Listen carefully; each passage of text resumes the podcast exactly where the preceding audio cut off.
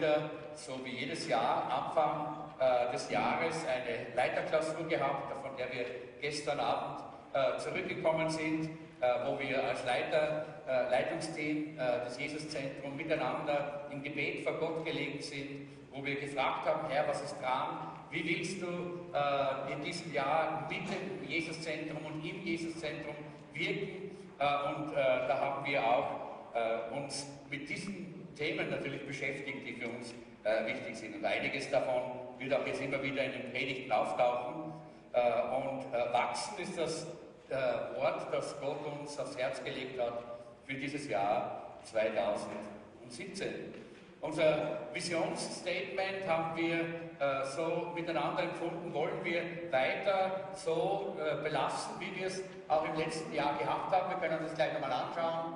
Äh, wir suchen Gott und beten ihn an. Wir ermutigen und integrieren Gläubige. Wir bringen Jünger zur Reife und wir durchdringen die Gesellschaft mit dem Evangelium. Das ist äh, die äh, große Vision unserer Gemeinde, des Jesuszentrums, äh, in, der wir, äh, in, der, in der wir all das hineingelegt haben, was auf unseren Herzen brennt. Natürlich braucht das jetzt dann hier Ziele, Strategien, damit wir das auch umsetzen können. Deshalb auch diese Pfeile. Es genügt nicht, wenn wir ein paar schöne Worte hier auf dem äh, Schirm haben, sondern es muss auch etwas bewirken. Es muss was umgesetzt werden davon. Es muss was auswirken. Äh, Jeanette hat ja im letzten äh, Gottesdienst im Jahr 2016 darüber gepredigt und sie hat gezeigt, dass wir 2016 eigentlich in jedem einzelnen dieser Teile des Missions äh, des Visionssatzes auch, auch wirklich erfolgreich waren. Dass wir wirklich als Gemeinde da hineingearbeitet haben, auch dort auch wirklich etwas umgesetzt haben in diesem Bereich. Äh, und äh, dieser Begriff wachsen, der ist ja ein Begriff, der, der, vieles beinhaltet. Und ich möchte mit 3. Mose Kapitel 26, äh, Vers 9 beginnen, wo es heißt, und ich will mich zu euch wenden und euch wachsen und zunehmen lassen und meinen Bund mit euch aufrechterhalten. Was für ein wunderbares Wort, oder? Dass Gott uns zuruft. Ich will mich zu euch wenden. Ich will euch wachsen und zunehmen lassen. Ist das nicht eine herrliche Verheißung für das Jahr 2017? Ist das nicht etwas, was uns jubeln lässt, wenn wir daran denken, das sagt nicht jetzt der Herr Müller äh, äh, von, von irgendwo oder auch nicht einmal der, der Bürgermeister von Wien, der, das, der sowieso nichts da, da, damit tun könnte, äh, außer Worte zu machen oder irgendein anderer Politiker. Nein, das sagt der lebendige Gott, dem alle Macht gegeben ist, im Himmel und auf Erden, zu dir persönlich, zu uns als Gemeinde. Äh, und ich denke, uns ist das ja allen klar. Alles, was lebt, das wächst, oder? Denkt man am Baby. Ich habe gerade das Vorrecht gehabt, unsere kleine Esther kurz zu betreuen, äh, während hier vorne die, äh, die Maria und der Martin und die Jeanette jetzt äh, eben gebraucht worden sind auf der Bühne. Ich war nicht gebraucht, dann war ich eben der, der, der auf die kleine Esther aufgepasst hat. Und die lebt, das sage ich euch, ja, das habe ich wieder gemerkt. Äh, sie hatte nämlich eine volle Windel. Äh, diesen Mut habe ich nicht aufgebracht, die zu wechseln, kurz vor der Predigt. Äh, das wäre mir also jetzt äh, ein zu großes Risiko gewesen, dass die Predigt vielleicht dann äh, in die Windel gefallen wäre. Aber, sondern ich habe, aber ich habe gemerkt, da ist Leben da, weil die Windel voll war, da war alles Mögliche, das war nicht so angenehm und deshalb natürlich klarerweise, da merkt man, da ist Leben. Und wir wissen, äh, wenn, äh, wenn äh, Kinder zum Beispiel gehen durch verschiedene Phasen des Wachstums und zuallererst wissen, wissen wir, dass das Baby, das ist vollkommen hilflos, völlig angewiesen auf Hilfe von, von anderen äh, dann, dann, irgendwann einmal fängt das Baby an zu krabbeln, dann ist sie schon um einen, um, auf einem, einem, neuen Niveau, dann hat es eine neue Stufe. Ja? Wenn es anfängt zu krabbeln, dann ist es nicht mehr ganz so hilflos. Es kann sich schon ein bisschen aussuchen, wo es hin will. Ja? Äh, und wenn dann das kleine äh, Baby aufstehen anfängt, dann, dann kommt eine ganz besondere Phase für die Eltern vor allen Dingen, äh, weil da muss man alles wegräumen, was in dieser Gegend, in dieser Höhe, Höhe ist. Nicht? Äh, und dann, wenn es dann anfängt, die Schritte, ersten Schritte zu machen, das ist ein Durchbruch. Ja? Eine, neue, eine neue Ära, eine, eine neue Ebene des Wachstums äh, ist erreicht worden und dann beginnt das Reden. Jetzt möchte man sich auch verständlich machen und man fängt an, da, da, merkt man, dass dann die Babys nicht mehr nur schreien und, und lärmen und lauter machen, sondern sie hören plötzlich zu und dann ist natürlich der Stolz jeder Mama, äh, ist, dass, dass das Baby Mama sagt und jeder der Stolz jedes äh, Vaters, dass das Baby Papa sagt. Manchmal sind das schwere Worte, nein, nicht die Großeltern möchten auch gern, dass das Baby Opa und Oma sagt. Äh, und dann kommt die Konkurrenz, wer, äh, was, sagt, was sagen sie erst? Nicht? Äh, unser Leben, der hat ja äh, schwer gehabt, Opa ist ja gar nicht leicht. Ne? Sag mal Opa, Opa, das ist schwierig.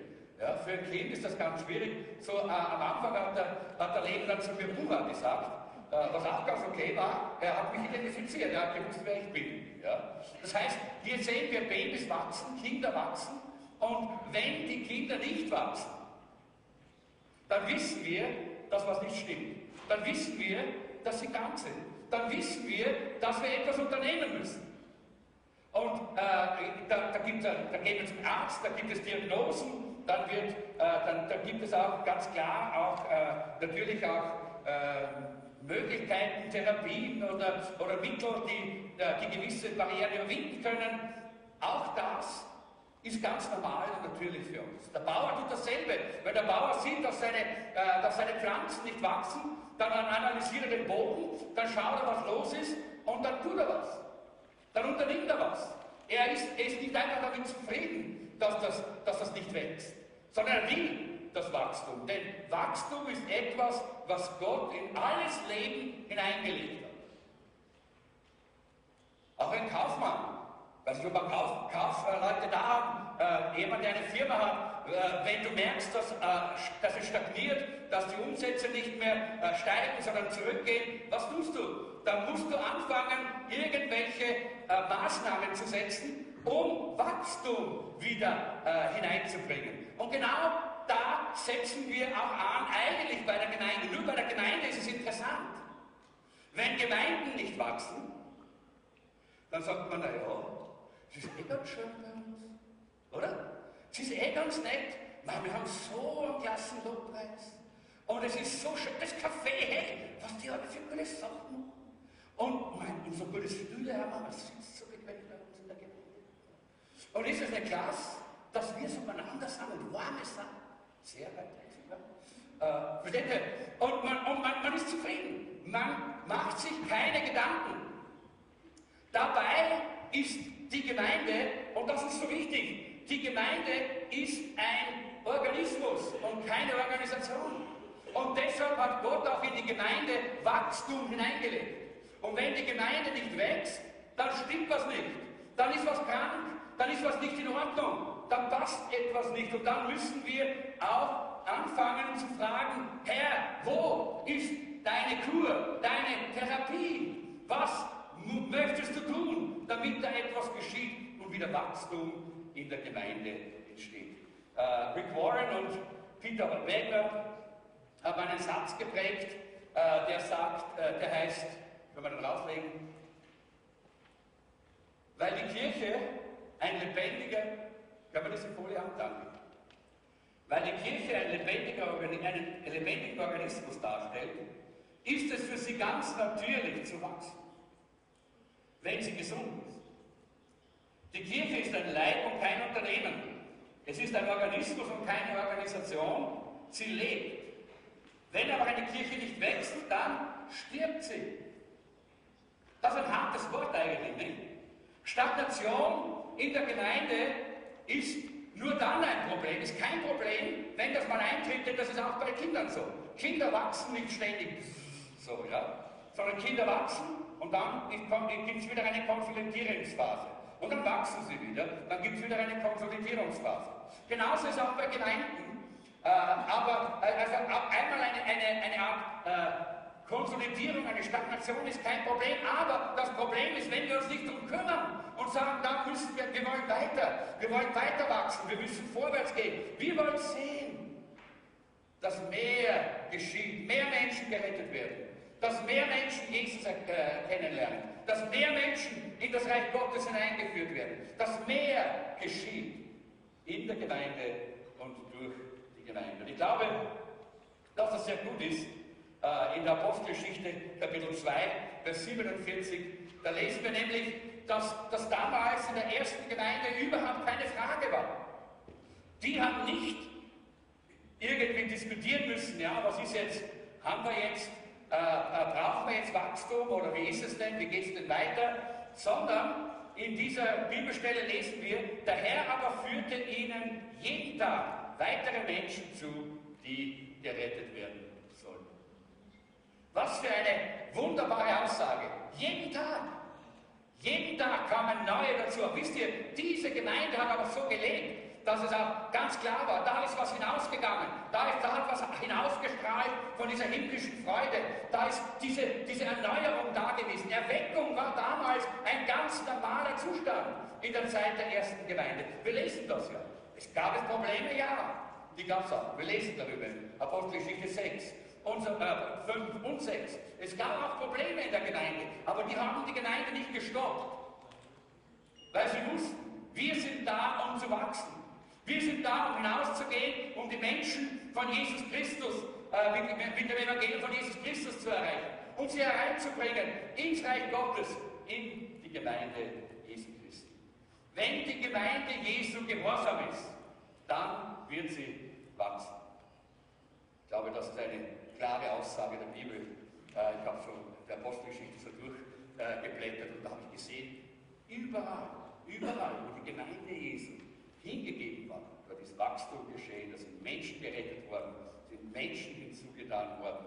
Und ich denke, so ist es auch für uns wichtig und nötig, dass wir Wachstum sehen in Jesus. Im Jahr 2017 wollen wir sehen, dass das Jesuszentrum wächst. Nicht indem Menschen von anderen Kirchen kommen, sondern indem wir die Menschen aus der Verlorenheit herausretten, indem wir die Menschen aus der Dunkelheit herausretten, indem wir hingehen und mit einem Herzen voller Liebe für die Verlorenen ihnen die Hand reichen, dass sie aus der Dunkelheit, aus dem Schmutz herausgeholt werden und hineingeführt werden in ein Leben der Freude und der Freiheit, in ein Leben mit Jesus. Das ist, was wir in diesem Jahr eigentlich haben wollen. Diese glühende Retterliebe brauchen wir in unserem Herzen, damit das auch wirklich geschehen kann. Was bedeutet dann eigentlich Wachstum und ich habe ein kurzes Wortstudium gemacht. Äh, ich habe diese, diese Bilder haben mir so gut gefallen. Das ist nämlich in meinem Bibelprogramm kommt das immer. Wenn ich äh, ein Wort eingebe, dann sehe ich all die verschiedenen, äh, die verschiedenen Verwendungen dieses Wortes im Alten Testament und im Neuen Testament. Und nachdem das so schöne Farben wir gedacht, das muss ich euch zeigen, das ist so schön und so fröhlich. Da sieht man, wie toll und wie, wie herrlich Bibelstudium ist. Wisst ihr, da kann schon alleine, das kann schon so eine Freude machen, zu sehen, wie vielfältig der Gebrauch eines Wortes hier ist. Diese verschiedenen Begriffe, äh, die uns hier die Bibel zeigt, für Wachsen. Äh, das sind, äh, das sind, wir können das nächste, die nächste Folie anschauen. Das haben wir auch in euren Unterlagen. Das haben wir ganz bewusst auch hineinkopiert, weil ich glaube, das sollten wir immer wieder anschauen. Wachsen bedeutet Aufbauen. Das bedeutet, wir bauen hier das Reich Gottes auf. Wir bauen das Reich Gottes in, in jede Richtung. Wir bauen es äh, nach, nach, Süden und nach Norden und nach Osten und nach Westen. In jede Richtung bauen wir das Reich Gottes auf. Äh, das andere ist konstruiert, das ist eher ein bisschen was, hat was mit Architektur zu tun und mit, äh, mit, mit, mit Bau, äh, mit einem echten Bau. Und ich glaube, das ist ja das, was das Reich Gottes ist. Die, die Bibel sagt, wir, wir werden als lebendige Steine hineingebaut in den Tempel des lebendigen Gottes. Und da gibt es so viele verschiedene äh, Facetten und Bereiche, die gebaut werden müssen in einem Tempel. Nicht? Und da können wir, viel, können wir viel dran stehen bleiben. Heute möchte ich einfach nur mal so einen Überblick geben. Im Laufe des Jahres 2017 werden wir uns immer wieder damit beschäftigen. Aber nicht nur theoretisch in einer Predigt, sondern ich hoffe auch praktisch in unserem Leben. Dass wir nämlich wirklich äh, äh, das Reich Gottes persönlich aufbauen, vergrößern, Vergrößern bedeutet vertiefen. Ja? Vertiefen äh, unsere, unsere Beziehung zu Gott, vertiefen unsere Beziehung untereinander, vertiefen von all dem, was Gott uns geben möchte, damit die Menschen draußen das auch erleben können. Weißt du, wenn du ein oberflächlicher Christ bist, wenn alles, was in deinem Leben geschehen ist, nur so an der Oberfläche ist, dann werden die Menschen davon nicht berührt werden. Oberflächlichkeit das begegnet uns jeden Tag. Brauchst nur in die Straßenbahn und in die U-Bahn einsteigen. Und da liegt, da liegt so ein, ein, ein, Stück Papier, so eine Zeitung, die ist so oberflächlich. Dass der Druck gar nicht, fast gar nicht hält auf dem Papier.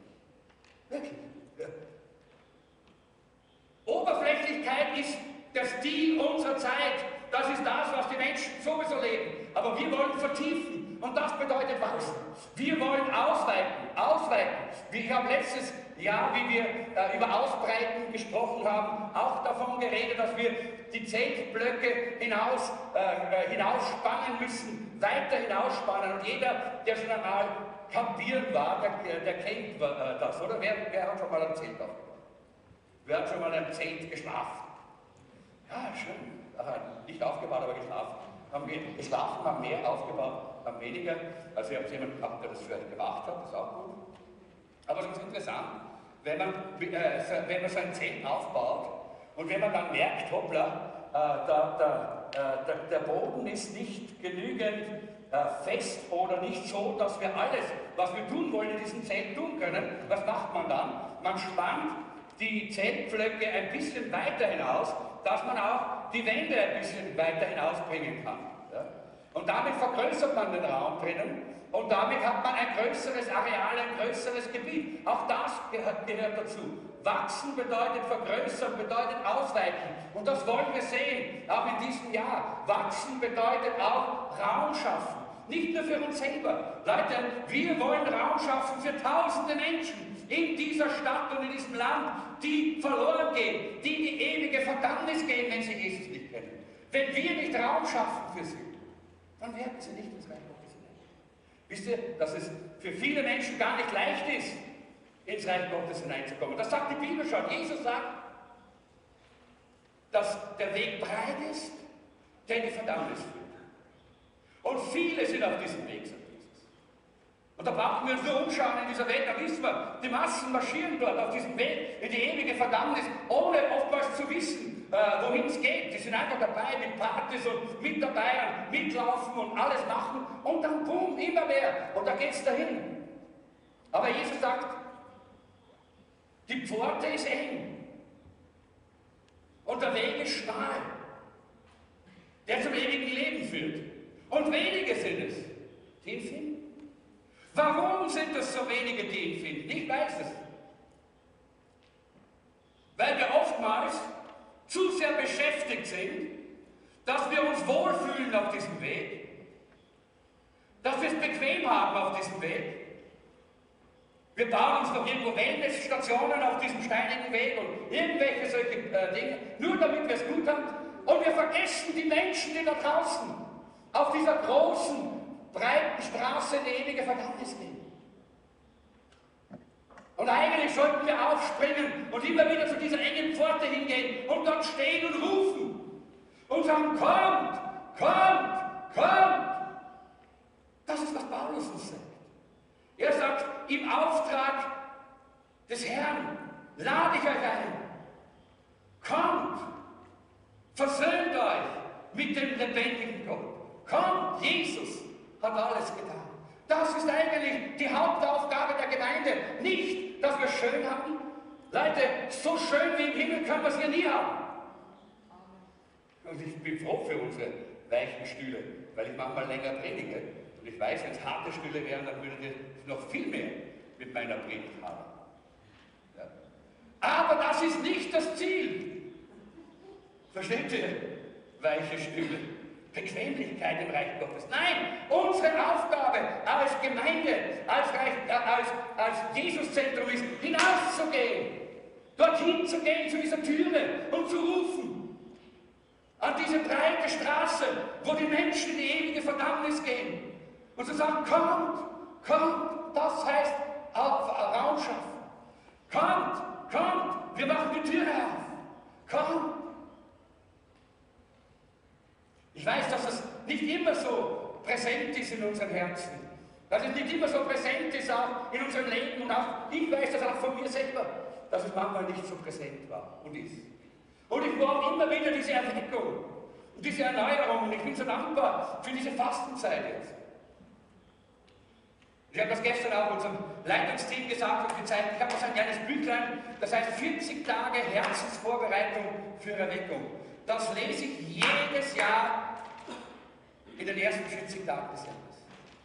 Und jedes Mal werde ich wieder so gepackt. Weil ich wieder merke, im Laufe des Jahres bin ich so beschäftigt mit so vielen Dingen, die nicht schlecht sind. Sag mir, ich tue nicht schlechte Dinge, glaubt man das, ne? Ich hoffe, glaubt man das. Aber so viele Dinge, die mich so beschäftigen, dass im Laufe des Jahres mein Blick immer schwächer wird für die, die da draußen sind. Die schreien in ihrer Verzweiflung. Nicht am Gesicht lachen sie, aber beim Herzen schreien sie. Weil sie einsam sind. Weil sie verletzt sind. Weil sie in Sünde leben. Weil sie getrennt sind von Gott und tief in ihrem Herzen wissen sie, dass sie so nicht in die Ewigkeit gehen können. Denn schon der äh, Kirchenvater Augustinus hat gesagt, das Herz des Menschen ruht nicht, so lange, bis es in den Armen Gottes ist. Und das gilt jedem Menschen. Das gilt allen religiösen Christen, genauso wie allen Moslems, Buddhisten, Hindus, Atheisten, Nihilisten oder was immer es für Misten noch gibt. Für jeden Einzelnen. Jedes Mensch.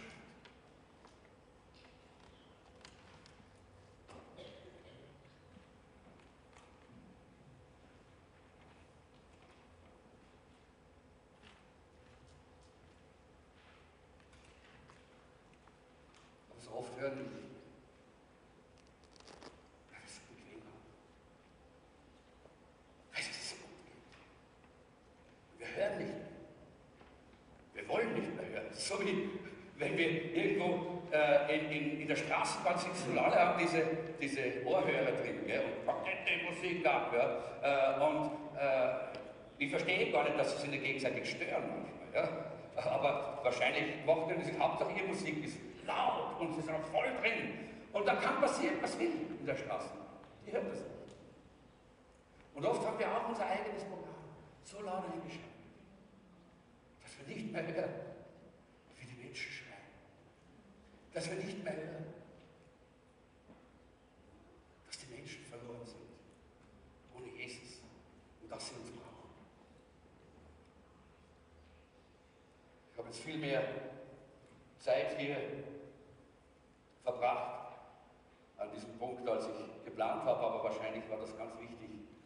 Aber ich denke, dass es auch wichtig ist, dass wir verstehen, eine Gemeinde, die nicht wächst, ist eine Gemeinde, die diese Stimmen nicht mehr hört. Ist eine Gemeinde, die die Not der Verlorenen nicht mehr sieht. Und wir wollen nicht so eine Gemeinde sein. Und ich glaube, dass dieses Wort, das der Heilige Geist auf mein Herz gelegt hat, ganz bewusst gekommen ist. Weil Gott sagt, hey, ihr sollt wachsen im Jahr 2017. Aber dazu müssen wir unsere Ohren öffnen, unsere Augen wieder hinrichten auf diesen Weg der Verlorenen und sehen, wie sie dort trostlos in die Verdammnis gehen. Dann wird unser Herz wieder. Wachstum gibt es, immer wieder gibt es Wachstum, äh, auch im natürlichen, äh, äh, ganz normales Wachstum. Jede Pflanze wächst so normal und das ist gut, wenn sie gesund ist. Und jedes Kind wächst normal, Schritt für Schritt, wenn es gesund ist. Und es gibt dieses normale Wachstum. Auch Gemeinden haben dieses normale Wachstum. Und ich glaube, das ist wichtig. Und dieses normale Wachstum ist das, was wir wollen, woran wir arbeiten können, was wir brauchen, nämlich dass wir immer die Menschen hereinholen und die Menschen zur Gemeinde hinzugetan werden, so wie in der ersten Gemeinde. Aber dann gibt es von Zeit zu Zeit auch dann so ein außergewöhnliches Wachstum. Das kennt man, wenn die Kinder dann so 10, 11, 12 werden. Ne?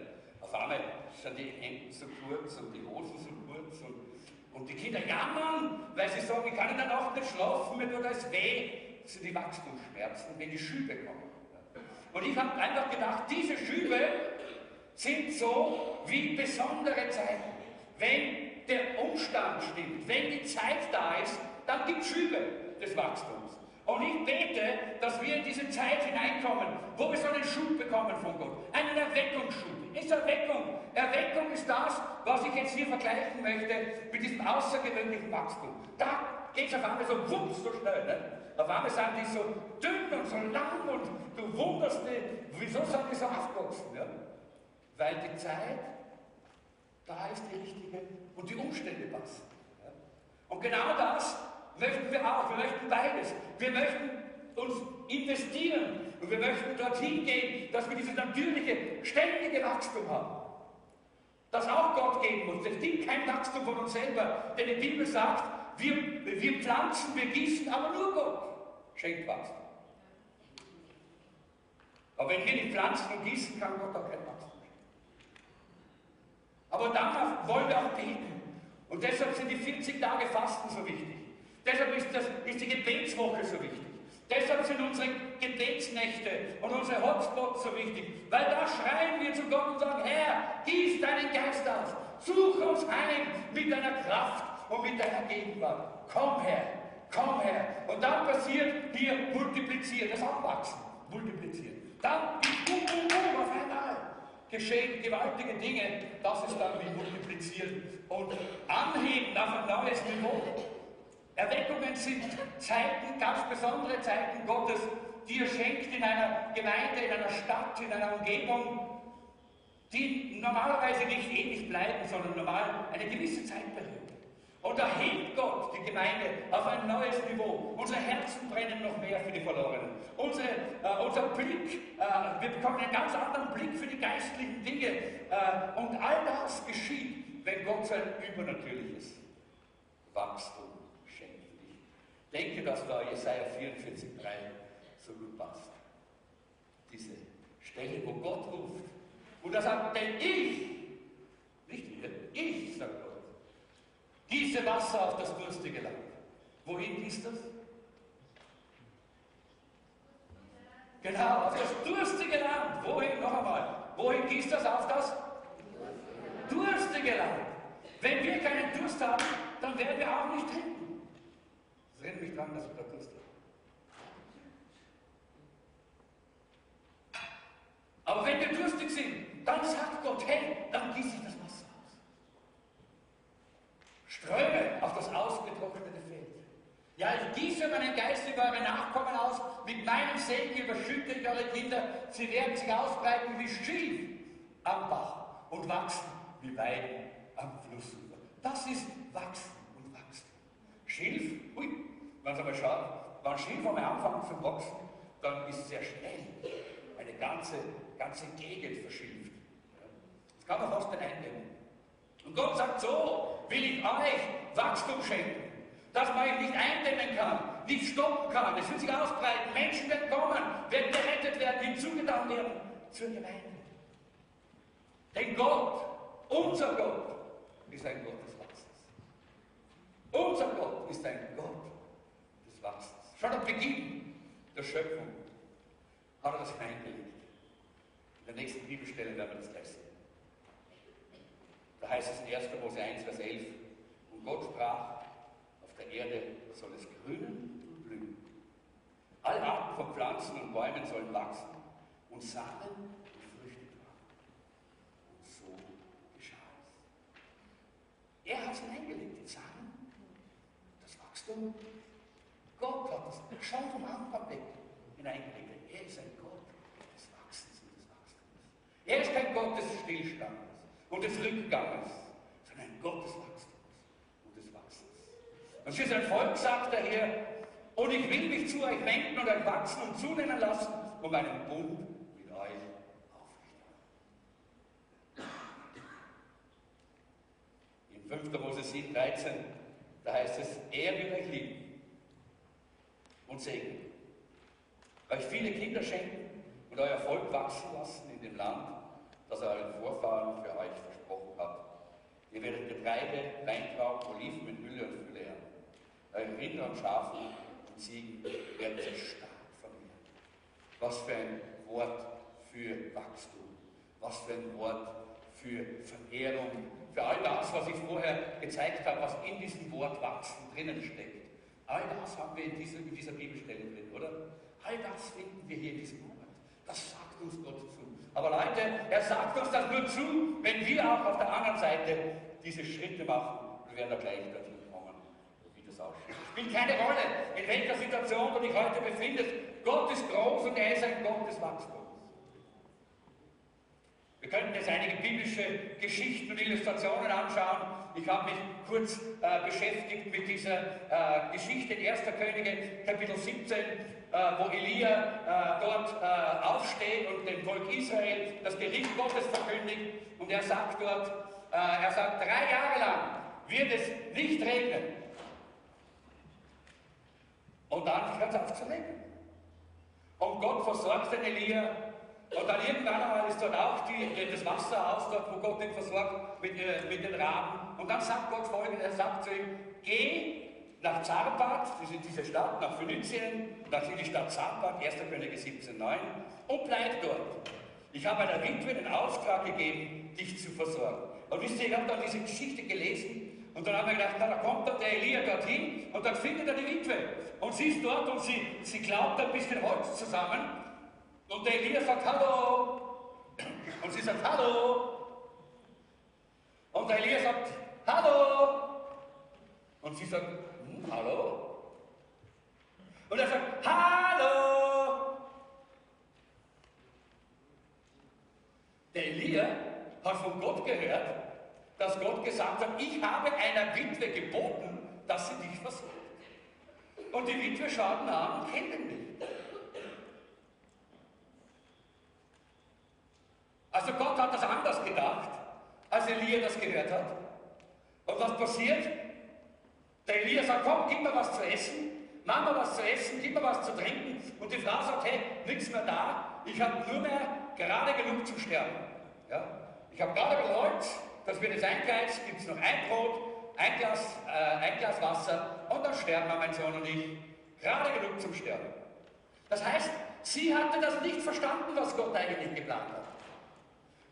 Aber Elia, der Prophet, er spricht es nochmal aus. Und Leute, das ist genau das, was unsere Aufgabe ist als Gemeinde, dass wir eine prophetische Stimme in dieser Gesellschaft sind. Die Menschen haben alle schon irgendwann einmal das Evangelium. Denkt mal, nur mal, was man manchmal im Fernsehen sieht, ich meine, man sieht viel Schuld und viel schreckliche Dinge, und deshalb ist ja Fernsehen kein großartiges Ding, man sollte das ja vermeiden, wenn es geht. Aber es gibt manchmal auch äh, irgendwelche Programme, wo ganz klar das Evangelium rauskommt. Da wird ein, äh, zum Beispiel ein, ein, Musikstück, eine Oper aufgeführt, in der, äh, wo, wo, die Bibel vorkommt, wo es um die Bibel geht, äh, wo, wo, wo, immer wieder auch das Evangelium angesprochen wird. In der Schule hören Sie es, in, in Zeitungen lesen Sie es immer wieder, ja, auf Plakaten sehen Sie es. Das heißt, Sie haben schon vieles gesehen und gehört, aber Leute, Sie haben es nicht verstanden. So wie diese, diese Witwe. Gott hat gesagt, ich habe ihr den Auftrag gegeben. Also er hat es gesagt. Und sie steht da und sagt, hey, wer bist du? Weil sie es nicht verstanden hat. Und Elia erklärt sie noch einmal. In prophetischer Weise sagt er, weißt du was? Gott wird dich versorgen. Wenn du mir jetzt etwas zu essen wenn du mir etwas zu trinken gibst, dann hat Gott versprochen, er wird für dich sorgen. Er wird dich über die Runden bringen. Dieses prophetische Wort, das er ausspricht, bewirkt etwas im Herzen dieser Frau. Und diese Frau sagt dann nicht, ey, na, nix da, hab jetzt, sondern dann plötzlich klickt sie dir. Wahrscheinlich in ihr gibt es diesen Zusammenschluss zwischen dem, was Gott ja schon geoffenbart hatte, in irgendeiner Form gesagt hat, und dem, was der Prophet prophetisch hineinspricht. Und plötzlich klickt es. Und sie tut es. Und sie ist gehorsam. Und wir wissen, was geschieht. Sie gibt ihm zu essen, sie gibt ihm zu trinken, sie gibt ihren Sohn, sie isst selber und am nächsten Tag essen sie wieder, am dritten Tag wieder und am vierten Tag wieder und jeden Tag. Sie essen, sie trinken, sie essen, sie trinken. Sie haben genug, weil Gott für seine Wort steht. Aber dieser prophetische Dienst ist ein Dienst der Gemeinde Jesu, auch vom Jesuszentrum, in dieser Welt. Die Menschen haben viel gehört, aber nicht verstanden. Sind wir bereit? Und es mag sein, dass das gar nicht so einfach war für den Elia. Hätte er sagen können, hey Herr, du hast doch, vielleicht hast du mich der Falschen geschickt. Vielleicht habe ich nicht ganz richtig gehört. Oder Herr, vielleicht, hast, vielleicht wirst du erst morgen zu der Witwe reden. Ja? Und, nein, nein, nein, nein. Er, er steht auf, er hat den Mut. das prophetische Wort auszusprechen. Und es ist wichtig für uns, dass wir diesen Dienst an dieser Welt tun. Die Menschen müssen hier dieses Klicken erleben. Zwischen dem, was sie in der Kindheit oder irgendwann einmal irgendwo einmal gehört oder gesehen oder erlebt haben und dem, was der Geist Gottes durch uns prophetisch in ihr Leben hineinlegt. Und dann werden sie kommen. Und dann werden sie gehorsam sein. Und dann werden sie Jesus Christus kennenlernen. Ein wichtiger Dienst, den wir hier zu tun haben. Es spielt keine Rolle, in welcher Situation du bist. Die Frau war ganz arm und Gott hat trotzdem in ihr Leben Reichtum hineingebracht, weil er Wachstum Diese Familie ist gewachsen. Gott gibt Wachstum auf allen Ebenen. Erstens einmal persönlich. Wir alle müssen persönlich wachsen, oder? Das ist ganz wichtig, dass wir das tun. Wir, müssen, wir brauchen persönliches Wachstum. Im Psalm 52, 10 heißt es, ich aber darf wachsen und gedeihen wie ein Ölbaum, der im Schutz des Tempels grünt. Für alle Zeiten weiß ich mich geborgen, weil Gott mir gnädig ist. Der Psalmist sagt hier, viele Menschen ringsherum, die haben Probleme, die fallen um, alles Mögliche, aber ich darf wachsen. In meinem Leben gibt es Wachstum und wir brauchen dieses Wachstum, dieses persönliche. Psalm 92, 13 bis 14 heißt es dann, die Gottesfürchtigen werden gedeihen wie Palmen und wachsen und stark werden wie die Zedern auf dem Libanon. Denn sie sind im Haus des Herrn gepflanzt und blühen in den Vorhöfen unseres Gottes. Und da ist natürlich jetzt gleich die Herausforderung, sind wir wirklich gepflanzt im Haus des Herrn?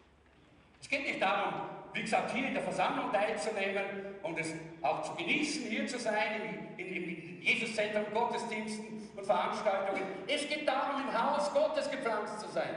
Bist du im Haus Gottes gepflanzt, indem du persönliche stille Zeit hast, indem du persönlich mit Gott redest, indem das Wort Gottes für dich ein ganz teurer Schatz ist, etwas, was du gar nicht, ohne das du gar nicht leben kannst jeden Tag. Das heißt gepflanzt im Haus Gottes. Dann gilt diese Verheißung dir. Wenn du gepflanzt bist im äh, Haus Gottes, am Wasser des Lebens, dann wirst du wachsen. Dann sind Dinge in deinem Leben da. Uh, die sind herrlich. Und dann ist es aber wichtig, dass wir mit Demut vorangehen.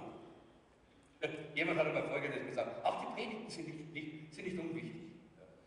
Das heißt, der Gottesdienst, der ganze Gottesdienst ist, wichtig. Darum kommt nicht zu spät. Kommt nicht erst nach dem Lobpreis. Jemand hat einmal gesagt, der, der Gottesdienst ist so, wie es die Bibel zeigt. Im Lobpreis wird gepflanzt und begossen. Und dann wächst. Schon während wir im Lobpreis sind, wächst es in uns. Aber dann ist es immer so, der gute Weingärtner, was macht der? Der beschneidet. Die Pflanzen muss man auch beschneiden, weil sonst haben sie wilde Triebe und falsche Triebe oder wachsen falsch.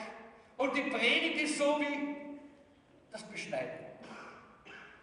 Und das ist so, und, und das tut manchmal weh, oder? Ich hoffe, dass nicht jede Predigt weh aber manchmal tut es weh. Klar, warum? Der, der, der Weingärtner, der schneidet ja nicht nur die toten Dinge der schneidet manchmal auch lebendige Dinge weg, von denen er weiß, dass sie der Pflanze später, wenn sie draufbleiben würden, schaden. Und deshalb ist die Predigt auch so ein Klick, Klick, Klick, Klick, Klick. Ja? Nicht immer gleich, aber manchmal da, manchmal dort, wo es notwendig ist. Und dann hat, der, hat das, das, das nicht auf meinem Mist gewachsen, sondern ein sehr, ein sehr bekannter Prediger gesagt. Und das dritte ist, sagt er, der, der Lobpreis heißt pflanzen, bewässern und wachsen und gedeihen. Und die Predigt heißt beschneiden. Und dann fängt Gott an zu wirken. Und er schenkt Wachstum, das Frucht bringt. Nicht nur irgendein Wachstum, sondern Wachstum, das Frucht bringt. Wachstum, das im Ebenbild Jesu geschieht. Dass wir mehr werden, wie Jesus ist. Und deshalb brauchen wir auch diese Demut. Wir brauchen Demut, damit wir auf das Wort hören und nicht auf unsere Gefühle. Damit wir auf das Wort hören und nicht auf die Meinungen und die Philosophien der Welt. Damit wir aufs Wort gegründet sind und hören und nicht auf das, was die Freunde und die anderen alles sagen. Wir brauchen diese Demut, damit wir sagen können, wie Johannes in Johannes 3, Vers 30, Er muss wachsen, ich aber muss abnehmen. Er muss wachsen in uns. Ich aber muss abnehmen. Ohne diese Demut werden wir in, werden wir in die Irre gehen, werden wir falsch laufen.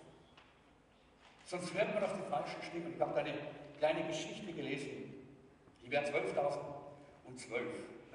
Interessantes Jahr 12.012. Im Jahr 12.012 gab es einen, in Frankreich einen Hirtenjungen mit dem Namen, äh, hat Steven oder Stevan, ich wie man das Französisch ausspricht, Steven geheißen. Und der hat gesagt, ich habe Jesus gesehen. Jesus ist mir erschienen äh, in der Verkleidung eines Bildes. Und Jesus hat mir den Auftrag gegeben, dass ich dem König einen Brief überbringen muss. Und dieser Junge, der sich auf irgendwelche Dinge da verlassen hat und nicht auf das Wort, hat angefangen, das allen zu erzählen und überall begeistert. Jesus ist mir erschienen und er hat den Auftrag gegeben. Ich habe den Auftrag von Jesus und angefangen, das überall herum zu erzählen. Und hat nicht lange gedauert. Und er hat eine, eine riesen Nachfolgerschaft. 30.000 Kinder sind mit ihm marschiert. Das ist eine wahre Geschichte. 30.000 Kinder hat er begeistert mit dieser und wenn man sie gefragt hat, wo geht ihr hin, dann haben sie gesagt, wir gehen zu Gott. Und wir werden jetzt das heilige Kreuz in Jerusalem holen. Und sie sind nach Marseille marschiert. Weil sie gesagt haben, weil dieser Junge, dieser Steven hat gesagt, Jesus hat ihm gesagt, das Meer wird sich teilen. Sie werden nach Jerusalem. 30.000 Kinder. Sie kamen nach Marseille, sie kamen zum Meer und es hat sich nicht weil es nicht das Wort war, auf das sie gebaut haben, gehört haben, sich verlassen haben. Und dort in Marseille hat die Tragödie begonnen. Gab es zwei Männer, der eine hieß Hugo Ferreus und der andere William Portus. Und diese beiden Männer haben dann gesagt zu diesem Jungen, haben gesagt, weißt du was? Wir glauben an deine Offenbarung und wir glauben an das, was ihr da so sagt und glaubt. Wir, wir helfen euch. Wir bringen euch auf sieben Schiffen nach Jerusalem, ohne dass ihr was bezahlen müsst. Denn wir wollen euch unterstützen. Und dieser Junge hat alle Kinder überzeugt und sie sind alle auf die sieben Schiffe gegangen. Und losgesegelt von Marseille. Aber anstatt nach Jerusalem zu fahren, sind sie nach Nordafrika gefahren. Und die Kinder wurden alle auf den, äh, auf den Sklavenmärkten der Moslems dort verkauft. Kaum einer hat überlebt. Es gab noch ein, ein, einige wenige Überlebende, die nachher wieder herausgekommen sind, um diese Geschichte weiterzugeben. Niemand von ihnen hat jemals das Heilige Land erreicht, weil es nicht auf das Wort gegründet war. Leute, das Wort ist so wichtig, dass wir nicht auf unsere Gefühle bauen, dass wir nicht auf die Philosophie, auf die, auf die Meinungen anderer, es gibt so viele christliche Meinungen, die werft sie über Bord, Leute. Schließt eure Ohren dafür. Das Wort ist es, auf das wir bauen können. Das Wort ist sicher, da kommen wir sicher ans Ziel. Da haben wir Wachstum, da haben wir Ausbreitung, da sehen wir, wie Gott in unserem Leben wunderbar wirken kann. Aber dazu braucht es Demut. Dazu braucht es Demut. Wenn wir stolz sind, etwas sein wollen in uns selber, dann werden wir all diesen Stimmen Gehör geben. Und sie werden uns irgendwo in die Irre führen. Deshalb brauchen wir einander. Und ich kann das nicht alle Bibelstellen lesen, die habt ihr auch in euren, äh, in euren äh, Unterlagen. Ich werde hier ein bisschen drüber springen jetzt in Kolosser 2,8. Da sagt das Paulus so klar, lasst euch nicht verführen und verwirren. Wir brauchen einander. Wir brauchen die Gemeinde, in der das Wort hochgehalten wird, gepredigt wird, gelehrt wird. Wir brauchen unsere Bibelschule, wir brauchen unsere Jüngerschaftsschule, wir brauchen unseren Grundkurs, wir brauchen unseren Weg des geistlichen Wachstums, wir brauchen unsere Live-Gruppen, wir brauchen einander. Das ist die Sicherheit, dass wir wachsen in der richtigen Richtung, die Gott uns gezeigt hat. Den Worten. Wir haben hier zwei wunderbare Beispiele in der Bibel. Eines ist Samuel und eines ist Jesus. Zwei Männer, die wirklich dienen. Bei Samuel heißt es in 1 Samuel 2, 26, aber der Knabe Samuel nahm immer mehr zu. An Alter und Gunst bei den Herren und bei den Menschen. Haben wir das irgendwo auf der Folie? In Lukas 2, 52 heißt es, Jesus aber wuchs heran und seine Weisheit nahm zu er Gefallen bei Gott und den Menschen. Wir brauchen persönliches Wachstum. Aber wir brauchen auch Gemeindewachstum. Und da äh, muss ich jetzt ein bisschen drüber springen, weil ich eh schon so viel darüber geredet habe vorher. Aber wichtig ist es, dass wir das verstehen. In Psalm 105, Vers 24 heißt es, der Herr ließ sein Volk rasch wachsen und schließlich mächtiger als seine Unterdrücker werden. Gott will, dass das Volk Gottes wächst. Warum? Weil jeder, der, immer wenn das Volk Gottes wächst, wird jemand aus der Finsternis ins Licht geführt. Das Volk Gottes wächst ja nicht, ohne dass Menschen gerettet werden. Es geht um die Rettung der Menschen. Wenn die Gemeinde wächst, und deshalb ist Gemeindewachstum für uns so wichtig, dann wird die, die, die, äh, die Hölle geplündert.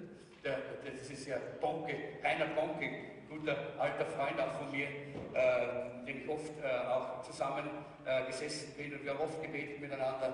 Äh, und sein Ausspruch, der hat mir immer gefallen, wenn er gesagt hat, so, äh, hat er gesagt, lass uns äh, die Hölle plündern und den Himmel füllen.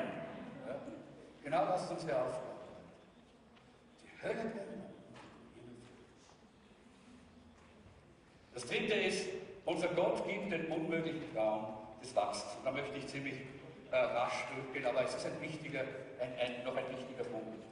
Wir träumen große Träume. Das ein unmöglich, die gibt uns Gott, diesen unmöglichen Traum. Denn die Welt sagt, da gibt es nichts mehr. Ihr habt äh, äh, Gemeinde Jesu herausgespielt, ist nicht mehr modern, gehört nicht mehr in unsere Zeit, hat nichts mehr zu tun. Da, nein, Leute, das ist alles Mumpitz. Gott gibt uns den Traum, dass wir wachsen werden. Und wir glauben, dass wir in diesem Jahr 2017 über 200 wachsen werden. Wir glauben, dass Erweckung kommen wird und die Gemeinde explodieren wird. Wir glauben das, wir träumen diesen Traum. In der Apostelgeschichte 2,17, da heißt es, und es soll geschehen. In den letzten Tagen, spricht Gott, da will ich ausgießen von meinem Geist auf alles Fleisch. Und eure Söhne und eure Töchter sollen Weissagen und eure Jünglinge sollen Gesichter sehen und eure Alten sollen Träume haben. Wenn ich da so hier mich im Raum umschaue, dann sehe ich nicht so viele, die zu der letzten Kategorie gehören. Ich bin vielleicht einer davon, ja, äh, mit den Träumen. Aber wisst ihr, äh, ich bin kein Träumer. Ich bin ein Visionär. Und ich möchte da einen Unterschied machen. Das, was hier die Bibel sagt, ist nicht einfach nur Träume. Da geht es um Visionen, die Gott uns schenken möchte. Träume, die Gott in unser Herz legt. Wo er etwas verwirklichen und umsetzen möchte. In der Gemeinde, durch die Gemeinde, in dieser Zeit, in dieser Welt. Und ich habe mich gefragt, was ist der Unterschied zwischen Träumen, ein Träumer sein und ein Visionär zu sein? Viele Menschen, auch viele Christen, sind nur dran. Wisst ihr, was der Unterschied ist? Der Unterschied ist die Action, ist die Handlung, ist die Aktion. Wir können sitzen und träumen und träumen und träumen. Ich kenne solche Christen, haben auch solche in unserer Gemeinde gehabt. Die haben geträumt von den großen Dingen und geträumt. Und wenn es darum ging, die kleinen Dinge zu tun, waren sie nicht da. Der Unterschied zwischen einem Träumer und einem Visionär ist, der Träumer träumt und schwelgt in seinen Träumen und sitzt in, seinen, in seiner Bequemlichkeit und schläft vor sich hin. Der Visionär sieht die Dinge und brennt darauf, dass es geschieht und macht die Schritte, die notwendig sind, dass es geschehen kann. Und er holt sich die Menschen, er begeistert andere, er sagt, komm, lass uns gehen, da ist, da ist die Vision Gottes. Das ist der Unterschied zwischen dem Träumer und dem Visionär. Ich möchte, dass ihr alle Visionäre seid. Träumer können die Welt nicht verändern. Auch Visionäre verändern diese Welt. Junge Leute, was hier nämlich auch steht, ist ganz interessant. Das heißt hier, dass die jungen Leute Weissagen werden und Gesichter sehen. Kein anderes Lebewesen als nur wir, die wir von Gott geschaffen sind, können eine Vision von der Zukunft haben, die Gott in unser Herz legt. Und ich möchte euch ermutigen, dass ihr euch diese Vision von Gott schenken lasst. Das ist das Vorrecht von gläubigen Jugendlichen. Die Jugend dieser Welt hat keine Vision. Die Jugend, von, die Jugend in dieser Welt geht ins Verderben und stirbt, weil sie keine Vision hat. Aber wir, die wir Jesus Christus kennen, wir können die Vision für unsere Zukunft vom Herrn empfangen. Und ich möchte euch ermutigen, in dieser Gebetswoche, ich möchte euch ermutigen, in diesen 40 Tage Fastenzeit, wirklich diese Vision vom Herrn zu empfangen. Und eure Zukunft mit den Augen Gottes zu sehen. Ja, ich glaube, ihr alle kennt die Geschichte, äh, der Basketballstar, Superstar Michael Jordan wurde zuerst mal aus der Basketballmannschaft geworfen, weil er so schlecht war. Aber er hat eine Vision. Er hat eine Vision. Er hat gesagt, ich möchte ein Basketballspieler werden in der ersten Liga. Ich sehe das von mir. Ich werde das. Ich tue das. Und wisst ihr, er war kein Träumer. Er hat nicht nur geträumt und gesagt, hoffentlich kommt aber wer die mit. Ja? Nein, wisst ihr, was er gemacht hat? Muss man lesen. Er hat jeden Tag 300 Körbe geworfen. Ich bringe Arme nicht. Jeden Tag 300. Er, hat so lange geworfen, bis er 300 Mal in den Korb gekommen ist. Jeden Tag. Jeden Tag. Jeden Tag. Jeden Tag. 365 Tage.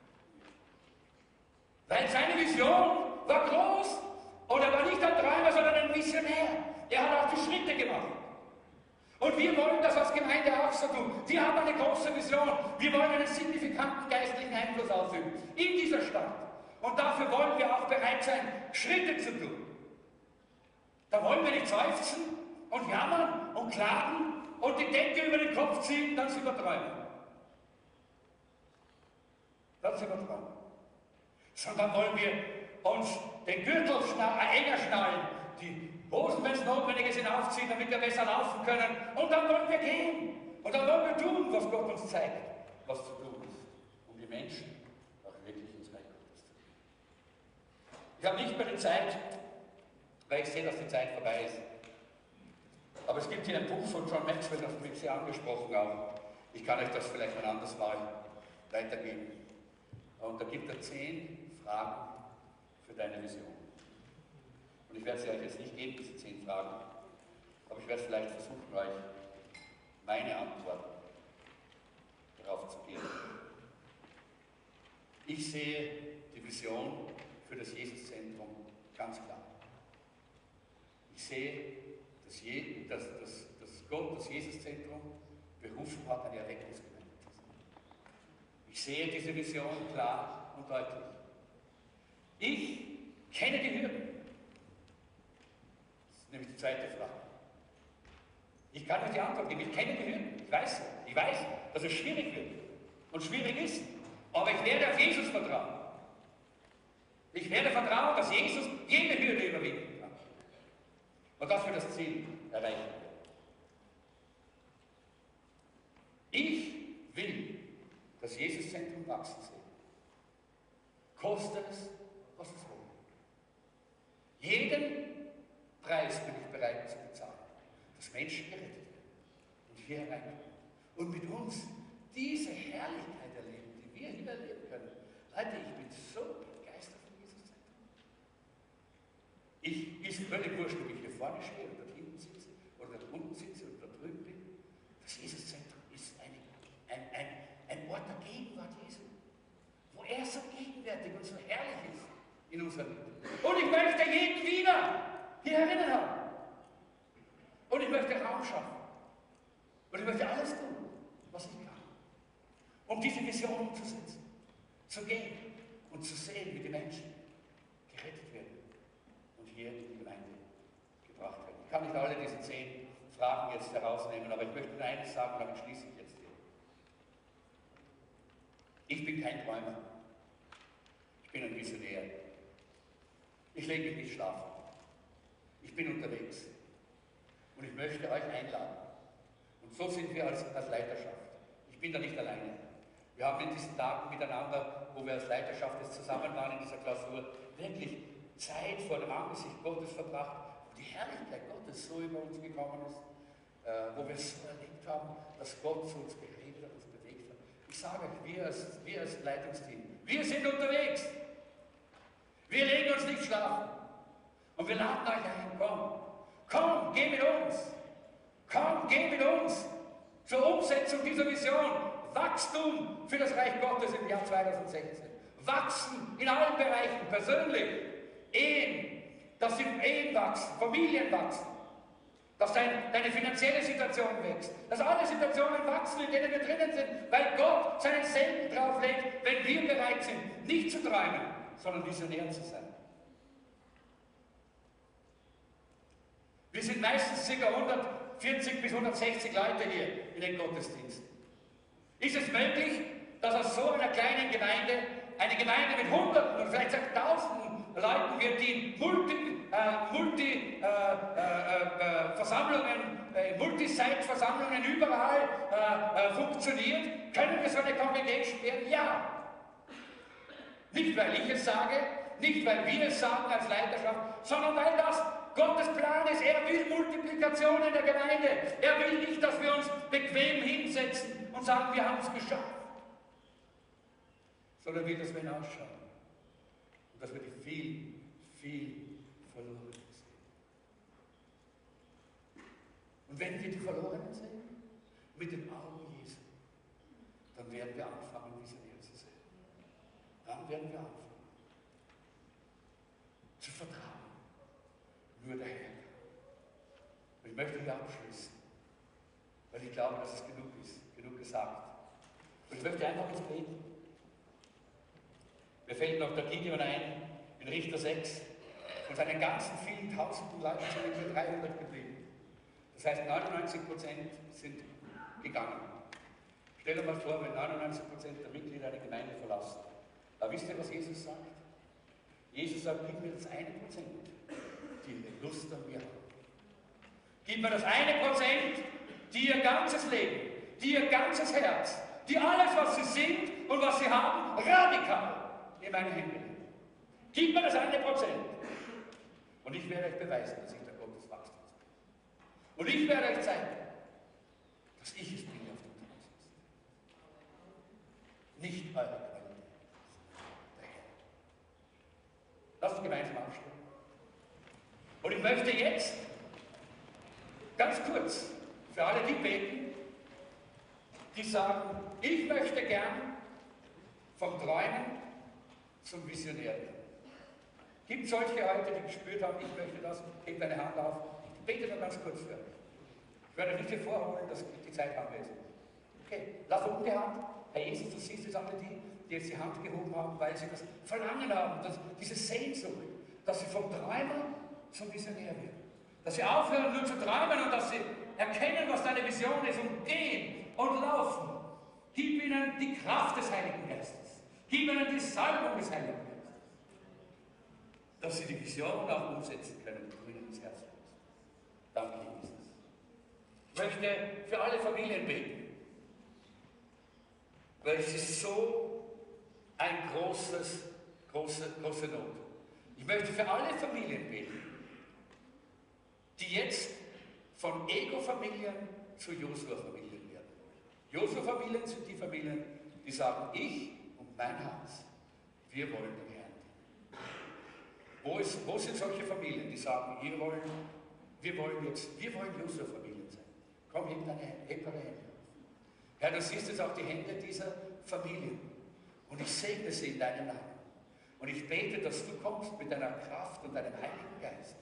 Und dass du sie alle jetzt, Herr, ausrüstest mit einem neuen brennenden Herzen, mit einer neuen Hingabe. Oh, Heiliger Geist, zeig ihnen, wie sie als ganze Familien dir dienen können, dein Reich bauen können und diese Welt verändern. Ich danke dir, Jesus. Halleluja.